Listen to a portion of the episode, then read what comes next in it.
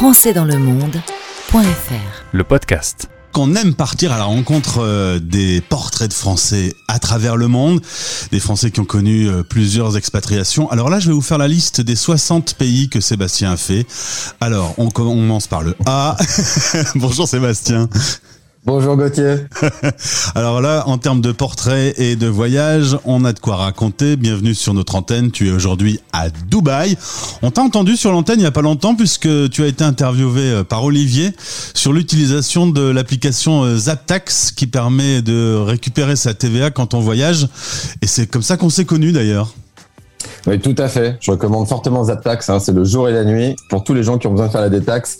Zaptax, euh, c'est une photo et la détaxe euh, sous votre compte bancaire en, en 24 heures. Donc, juste génial. Eh ben, je trouve euh, ce concept génial aussi. Plus d'infos sur zaptax.com. On revient à Nîmes, si tu veux bien, Euh, avec un papa militaire. euh, tu as donc euh, déjà tout petit euh, bougé, des études à Paris, commerce international. C'est assez naturel que dans la foulée, tu vas aller plus loin que les études et toi-même voyager. Ouais, exactement. J'ai eu la chance de monter à Paris pour mes études. Et puis après, avec les, les revenus du premier stage, on est parti euh, avec euh, les collègues de la promotion au Sénégal. Et c'est là que j'ai commencé à être piqué par rapport au voyage. Alors, tu te souviens du, du premier jour au Sénégal, lorsque tu es loin de ta France natale? Ouais, alors c'est c'est quelques médicaments que tu prends pour éviter euh, la fièvre jaune, euh, que finalement euh, était finalement arrivé. Donc, euh, Ah, tu on s'est fait quand même quelques frayères. Ouais, ouais, on a quand même eu. euh, On n'a peut-être pas pris assez de médicaments ou, ou c'était pas la bonne manière de le faire. Mais c'est juste magique. On passe euh, euh, d'un territoire normé à une inconnue totale. On Et- a redécouvert tous les codes grâce aux locaux. Et après le Sénégal, comment t'as fait pour faire 60 pays différents? Alors, continuer après avec euh, différents stages euh, à l'étranger, notamment plutôt en Europe, en Espagne, euh, en Belgique. Et puis à la fin de mes études, j'ai souhaité partir en VIE, l'occasion de ne pas faire son service militaire standard, mais plutôt de le faire en entreprise. Et là, j'ai eu la chance de travailler pour René Brisac. Et en sortant d'études, on, on vous donne une voiture, on vous donne l'Espagne, les Baléares et les Canaries. On vous dit, voilà, il y a 50 distributeurs à gérer et il faut développer le business. Donc, euh, juste génial. On sort d'études, on donne les clés de la maison. Et puis, j'ai pu commencer à voyager dans toutes les villes d'Espagne pendant deux ans.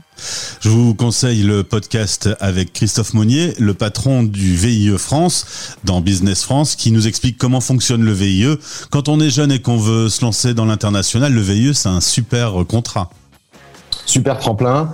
Ça permet de mieux se connaître et en même temps d'avoir une vraie expérience professionnelle directement à un coût réduit pour l'entreprise. Donc, c'est vraiment win-win. C'est pour tous ceux qui se posent la question, euh, allez regarder le site officiel VIE et commencer un peu euh, vos recherches de ce côté-là. C'est une belle aventure. Je dirais que c'est la suite peut-être logique d'un Erasmus, par exemple. Alors, euh, il y a 15 ans, tu vas poser tes bagages à Dubaï. Est-ce que tu sais pourquoi Dubaï était dans la checklist des endroits à visiter? Alors, pas du tout. Alors, l'histoire est la suivante. J'étais en Espagne euh, pour René Brisac. Ma future femme était en Angleterre à Londres. On se croise à Paris. euh, on se plaît bien.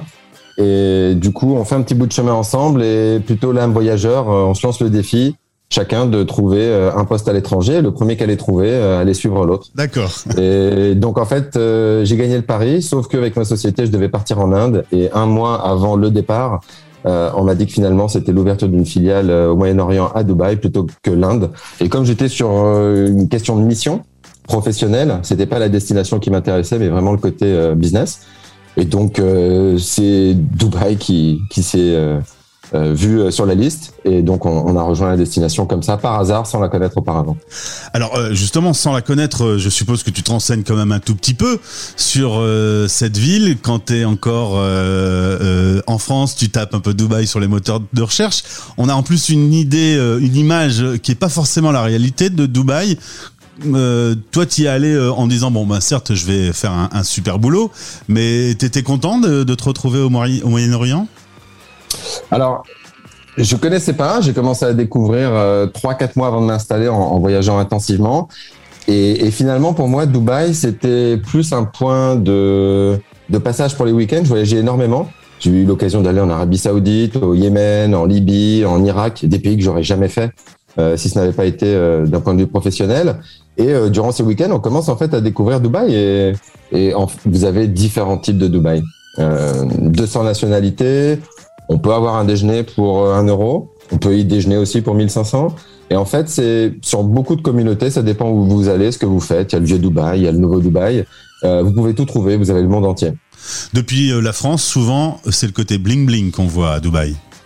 Oui, tout à fait. Alors, est-ce que le bling bling vendrait mieux peut-être de temps en temps que la culture euh, Peut-être une question. Et c'est vrai qu'on a tendance à voir ce type de reportage, ou même des influenceurs qui vont mettre en avant le côté superlatif de Dubaï, la plus grande tour au monde, euh, le plus grand feu d'artifice, le lancement de la palme. Et c'est vrai qu'il y a un côté euh, très superlatif au, Moyen-Orient, mais il y a également euh, tout un côté culture, gastronomie. si vous voulez découvrir la gastronomie népalaise, vous allez pouvoir le faire sans aucun problème. Mais si vous voulez aller manger un thali indien de la même manière, et, et donc vous vous confrontez en fait au cours de la journée euh, l'ensemble de ces cultures et puis euh, je dirais l'ensemble des pouvoirs d'achat. Donc il y a vraiment vraiment de tout. Ce qu'on ne verrait pas en Europe, vous allez trouver une boutique euh, Louis Vuitton dans un mall à côté de la galerie commerçante où il y a Carrefour. Et, et donc du coup c'est la même chose au niveau des populations. Et j'ai un point commun avec Dubaï, c'est que Dubaï est né en 1971. Oui, pays très jeune en fait. C'est ça. Bah, merci beaucoup. Parce que du coup, j'ai le même âge. Euh, tu y vis donc depuis 15 ans, tu y développes un business sur place. Euh, pour autant, est-ce que la France te semble loin quand même? Est-ce que tu la regardes d'un coin de ton regard? Est-ce que tu suis les infos? Est-ce que la musique française te manque? Ou la gastronomie? La gastronomie ne me dit pas non, je sais que c'est vrai. Oui, tout à fait. D'ailleurs, j'espère qu'on aura l'occasion de, de pouvoir euh, goûter quelques plats qui nous manquent ici, dont euh, le fameux bœuf tartare. Ah ouais, tartare coupé au euh, couteau. exactement. Le, alors, je dirais que comme tous les expatriés, j'ai l'impression qu'on on est encore plus attaché à la France en l'ayant quitté quelque part, puisqu'on on va être juste content d'écouter quelques morceaux qui nous rappellent notre jeunesse en France, que ce soit du moderne ou du classique. Pareil sur la gastronomie. L'avantage de Dubaï, c'est que finalement, on n'est pas si loin. Vous êtes à 6-7 heures d'avion selon où vous allez. Euh, en France, entre Paris, euh, Nice euh, ou Bordeaux, et que c'est l'avantage comparément à être en Argentine peut-être ou au Vietnam.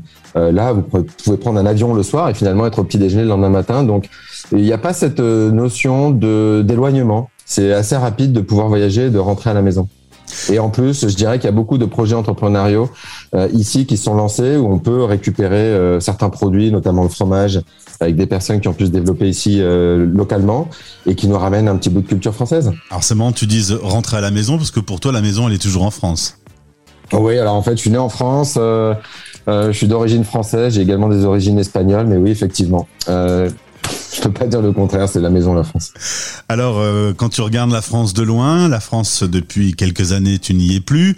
Euh, est-ce que tu la vois changer? Est-ce que, par exemple, là, pendant cette période d'élection où on met des débats sur la table, euh, certains d'entre eux te surprennent?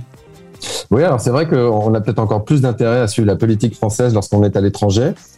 J'ai l'impression que lorsque l'on voyage, on, découvre des nouveaux mondes tous les jours, que c'est extrêmement enrichissant, qu'on le fait grâce aux personnes que l'on rencontre et que lorsque l'on rentre euh, et que l'on va parler à, à, son entourage, que ce soit sa famille ou des amis, qui ont peut-être plus gardé euh, le rythme de vie qu'ils avaient avant, du coup, j'ai pas forcément l'impression qu'il y a un grand changement en France. J'ai plutôt l'impression que c'est immuable et je reconnecte euh, finalement avec ma vie d'avant, avec mes amis, ma famille. Euh, je retourne à la maison, ils vont avoir des rythmes similaires, ils vont faire des activités euh, euh, qui étaient les mêmes du côté de leur passion et euh, ça fait du bien. C'est pour ça que je parle de rentrer à la maison, de, de reconnecter avec un, finalement quelque chose que l'on connaît déjà, pendant que de l'autre côté on a pu euh, expérimenter euh, de, de nouvelles possibilités, de nouvelles manières de voir et, et peut-être euh, Ouais, j'adorerais qu'un politique français reprenne un grand programme de, de, mise en avant de la France. Je trouve qu'on a énormément de talent euh, énormément de savoir-faire, la gastronomie, la nature. Le monde entier vient nous visiter et